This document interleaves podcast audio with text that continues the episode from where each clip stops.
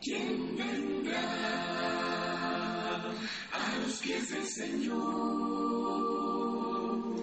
Mostrando humildad y sinceridad para obedecer.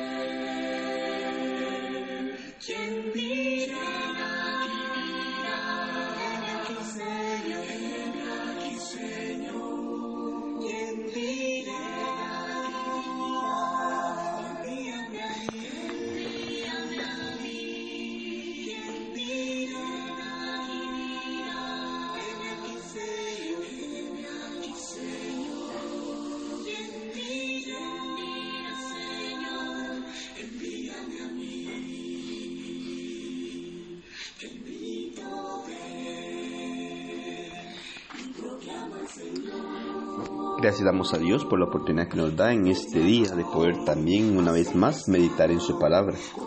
Gracias a cada uno de ustedes por tomar de su tiempo también escuchar la palabra de Dios y meditarla juntos. Deseamos en gran manera que su vida sea bendecida grandemente por nuestro Dios y así poder siempre tener esta dicha de poder conocer su palabra y ponerla en práctica en nuestra vida. Reciba un gran saludo de la Iglesia Cristo en Siquirres. Deseamos que su vida sea bendecida en gran manera.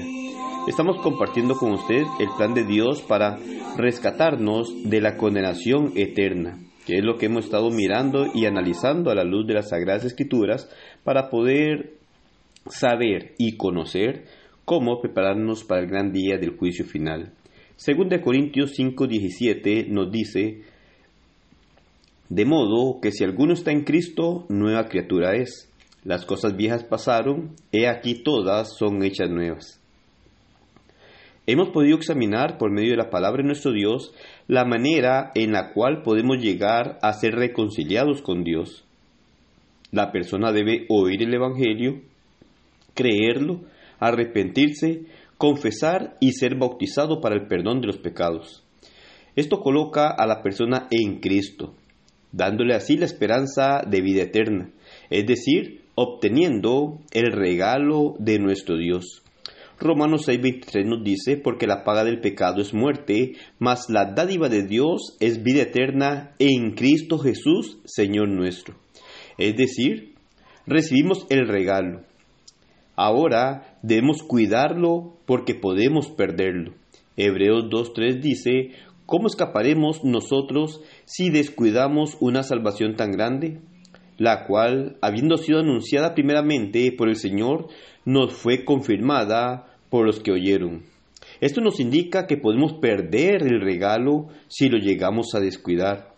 Y es por esta razón que el apóstol Juan dijo siendo inspirado por el Espíritu Santo en Apocalipsis 2.10, No temas en nada lo que vas a padecer.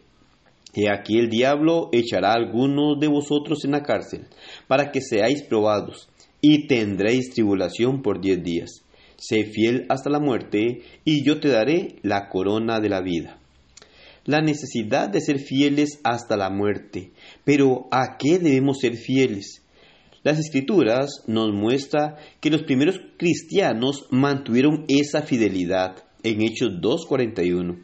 Así que los que recibieron su palabra fueron bautizados y se añadieron aquel día como tres mil personas y perseveraban en la doctrina de los apóstoles, en la comunión unos con otros, en el partimiento del pan y en las oraciones. Los primeros cristianos se mantuvieron perseverando en la doctrina de los apóstoles, es decir, en la enseñanza tanto teórica y en la vida práctica de aquellas enseñanzas. Lo que nos enseña que debemos ser fieles a su palabra, y estar dispuestos a practicarla en nuestra vida. Entramos en un proceso que no termina hasta que partamos de esta tierra. No vamos a decir que somos perfectos ya y que no vayamos a fallar, pero el propósito y la mentalidad de aquel que ha obedecido a Dios y al ponerse en Cristo, ahora tiene el propósito de esforzarse cada día para no fallar a Dios preocuparse en conocer constantemente la verdad de Dios para ser instruida por Él y así poder como un niño empezar a crecer y a madurar de manera espiritual. Y la única forma de llegar a tener esta madurez es siendo instruidos por medio de la palabra de Dios. El conocer la palabra de Dios es de suma importancia, pero no solamente el conocimiento de lo que Dios dice que debemos de hacer, sino también de practicar aquella ordenanza que Dios establece.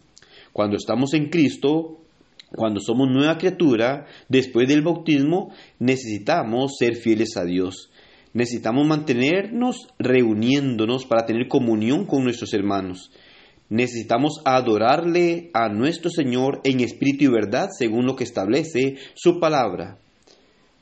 Debemos participar de la cena del Señor cada primer día de la semana según nos instruye Dios a través de su palabra y también nos demanda la necesidad de llegar a ofrendar ofrenda que dice la escritura que es para las necesidades de aquellos de la iglesia o aquellos miembros fieles. Así nos damos cuenta nosotros que Dios traza a través de su palabra una forma de vida, que al estar en Cristo llegamos ahora entonces a tener una manera diferente de vivir.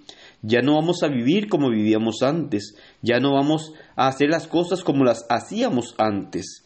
Ahora vamos a hacer todo de acuerdo a la voluntad de Dios. Un nuevo cristiano se preocupará en escudriñar la palabra de nuestro Dios para conocer la voluntad de Dios y no llegar a desobedecer lo que Dios ordena y demanda que nosotros hagamos. Debemos de permanecer en el camino de nuestro Señor haciendo su voluntad, no nuestra voluntad, no nuestras opiniones, no nuestras creencias, sino hacer las cosas de acuerdo a lo que Dios establece a través de su palabra. Esta es la vida que Dios quiere que llevemos, una vida agradable delante de sus ojos, vivir de acuerdo a sus ordenanzas, de acuerdo a la voluntad de Él y no a la nuestra, llevando una vida de santificación. Esa vida de santificación es el proceso que llevamos durante estemos en esta tierra hasta que partamos de acá en donde consagramos nuestra vida cada día más a Dios y nos mantenemos sirviéndole de acuerdo a lo que Él ha establecido a través de su palabra. Haciendo esto, mantenemos el regalo, mantenemos la esperanza de ir a morar eternamente con nuestro Dios, sabiendo que es lo que Dios quiere. Nuestro Dios quiere que lleguemos a morar eternamente con Él. No quiere que el hombre sea castigado, no quiere que el hombre llegue a un tormento eterno, sino que quiere que lleguemos a gozar la eternidad con Él. Por eso dio a su Hijo para que muriera por nosotros. Y al dar a su Hijo, para que muriera en esta tierra y derramara su sangre por cada uno de nosotros, nos ha dejado las ordenanzas que debemos de llevar a cabo en nuestra vida para ponernos en Cristo.